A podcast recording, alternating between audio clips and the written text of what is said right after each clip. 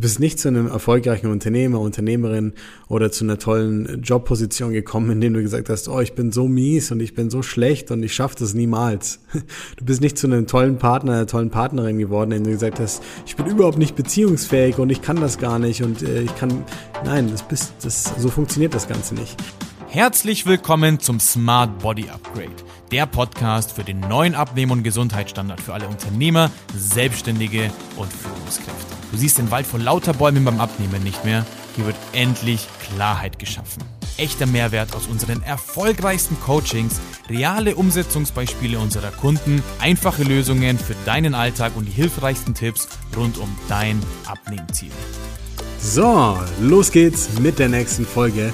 Marco hier und ich erzähle dir heute mal den Grund, warum du vielleicht bisher den inneren Schweinehund noch nicht besiegen konntest und auch noch nicht nachhaltig besiegen konntest. Und vor allem, wenn du jetzt jemand bist, der sagt, im Business, da gelingt mir alles, da bin ich durchsetzungsfähig, da bin ich diszipliniert, aber dieses blöde Abnehmen, das funktioniert einfach nicht bei mir, dann habe ich heute wahrscheinlich den Grund dafür. Ich erkläre dir warum und wie du das Ganze löst. Also, starten wir gleich rein. Die meisten Leute haben ja immer noch diese Illusion von, wenn ich einfach nur diszipliniert bin, dann klappt das. Zwei Dinge. Ähm, du kannst der disziplinierteste Mensch der Welt sein, wenn du einen Marathon in die falsche Richtung läufst, kommst du auch nicht im Ziel an. Also das heißt, die Dinge, die du tust, sind immer entscheidender, als wie diszipliniert du erstmal bist in der Instanz. So, der zweite Punkt ist ganz simpel. Und zwar der, ähm, dass reine Disziplin dich immer wieder an deine Grenzen bringen wird, denn deine Gewohnheiten, deine Handlungsmuster und wie du dich verhältst, ist ganz klar davon geprägt, welche Erfahrungen du gemacht hast, wie deine Glaubenssätze aufgestellt sind, wie du über Nahrung, über dich, über die Dinge denkst. Also das ist ein ganz wichtiger Punkt. Die Leute glauben immer, dass es so ein bisschen getrennt davon ist, aber in den letzten zehn Jahren haben wir einfach gezeigt, alles lässt sich durch unsere Emotionen erklären, durch unseren Alltag erklären, wie wir mit uns umgehen, wie wir über uns selbst denken, was wir uns wert sind. Das Thema Selbstliebe ist ein Riesenfaktor, ja. Und äh, das musst du einfach mal ein bisschen mehr berücksichtigen an der Stelle. Das ist nicht so, wie soll ich sagen, nicht so oberflächlich. So. Und wenn es jetzt Punkte gibt, wo du sagst, mein innerer Schweinehund, der nervt mich, weil der gibt keine Ruhe, der macht immer, was er will, dann ähm, hat das meistens einen Grund. Ich mache dir ein Beispiel von einem Kunden von uns.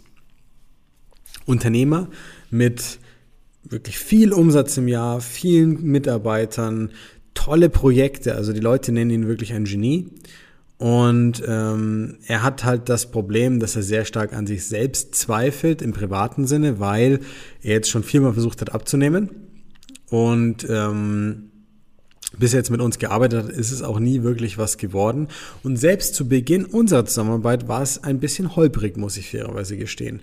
Und das liegt an einem Punkt. Es lag nicht daran, dass er zu doof war, die richtigen Sachen zu essen oder äh, sich nicht äh, zurechtgefunden hat oder ähnliches. Das war nicht der Punkt.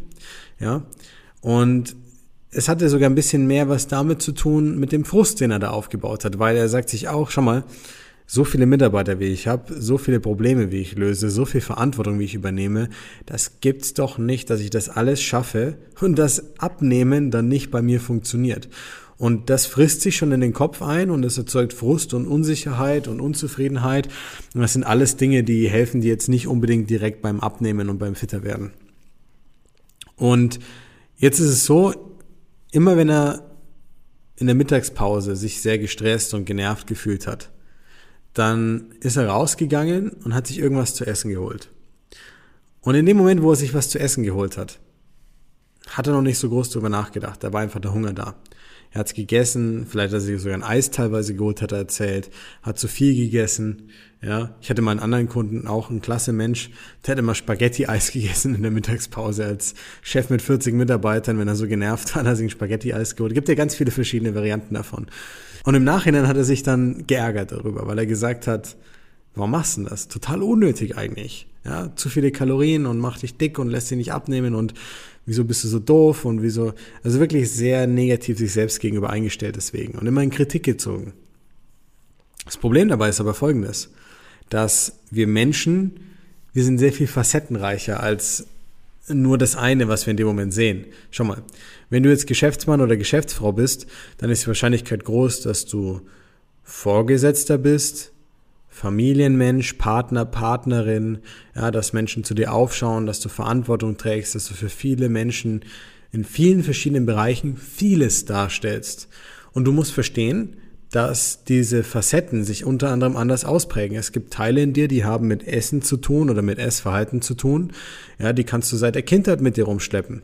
Ja, bei vielen Unternehmern sind es negative Kindheitserfahrungen, in denen sie Schutz gesucht haben, in denen es emotionale Schmerzen waren, die sie, also die sie, die sie versucht haben zu vergessen oder beiseite zu schieben. Und vieles in uns reift und wächst heran, ja, zu diesem erwachsenen Menschen, der dann teilweise einfach vor mir sitzt in dieser Zusammenarbeit auch. Und dieser erwachsene Mensch versteht überhaupt nicht, warum dieses komische, irrationale, unreife Verhaltensmuster immer wieder auftritt. Und da kommen wir im Prinzip auch zu dem Kern der Sache.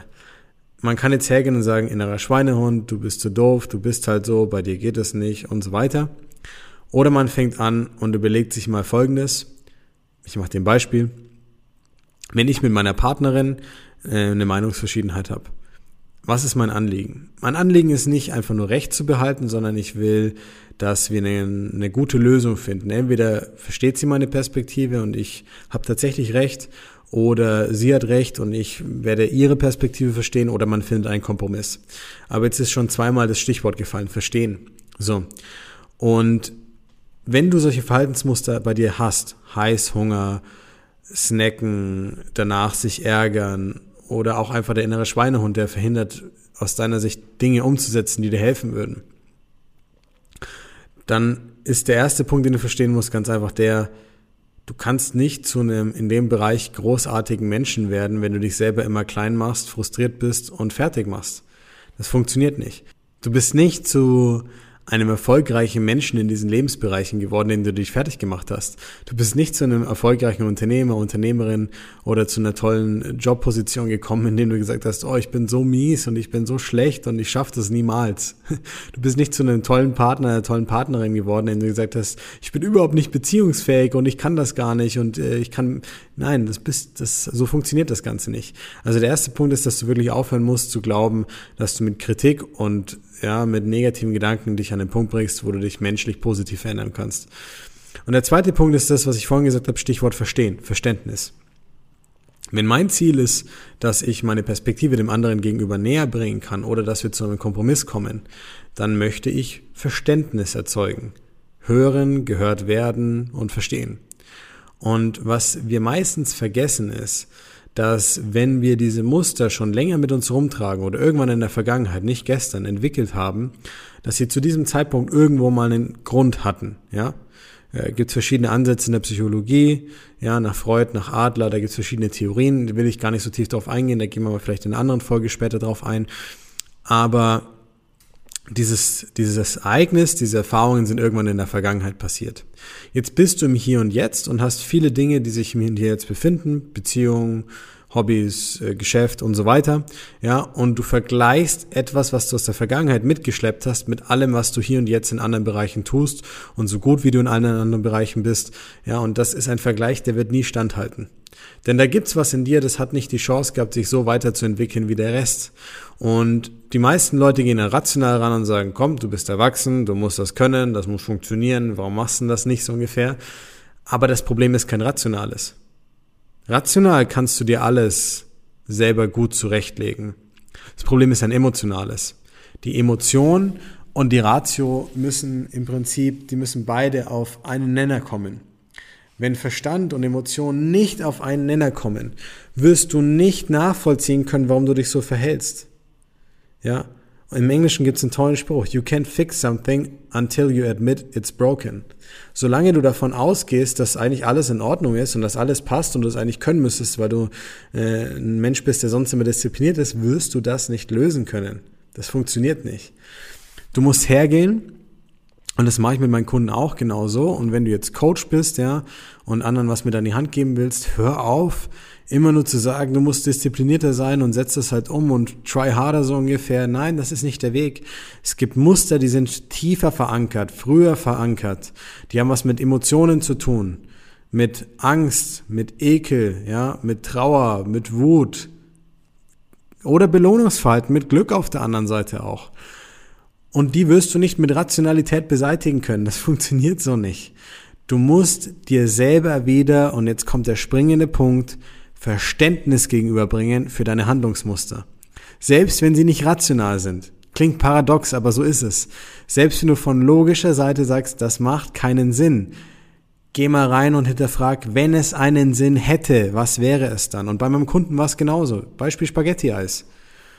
Er hat viele Mitarbeiter, er hat viele Kunden, er hat viele Projekte, wo er im, beim Endkunden noch mit dabei ist. Und er muss sich permanent nach allem und allen anderen richten.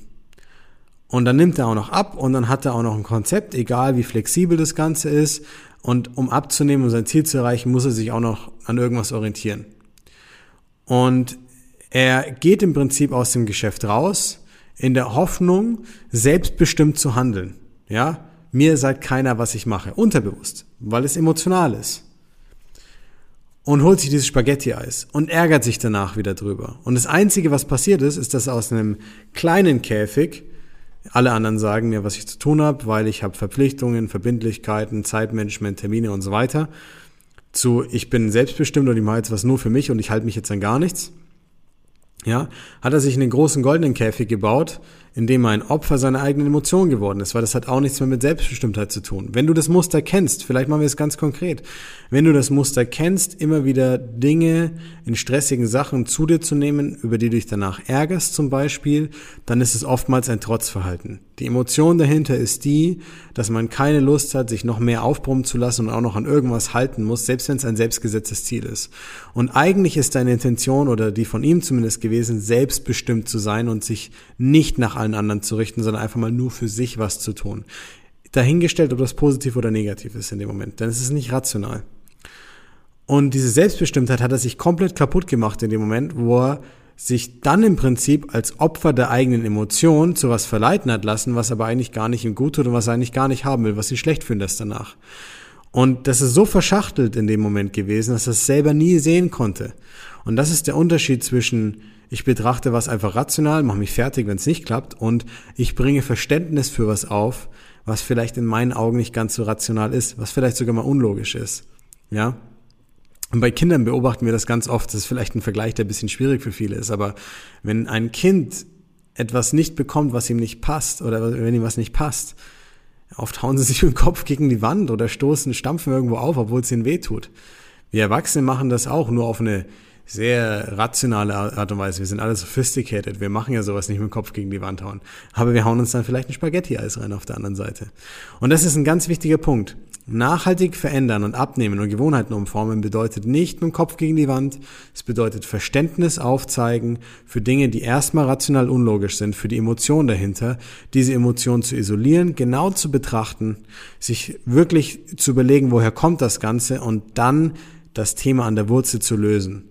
Und so erzielen wir mit unseren Kunden zum Beispiel auch maximale Erfolge in der Nachhaltigkeit, weil sie danach nicht rausgehen und einfach nur gelernt haben, wie es mit Ernährung funktioniert, sondern weil sie in sich, tief in sich, diese emotionalen Dinge, diese irrationalen Verhaltensmuster, diesen inneren Schweinehund auf eine Art und Weise gelöst haben, wie sie ihn nicht beim Gassi gehen permanent hinter sich herschleifen müssen, sondern wie er richtig Bock hat, mit ihnen eine Runde rauszugehen.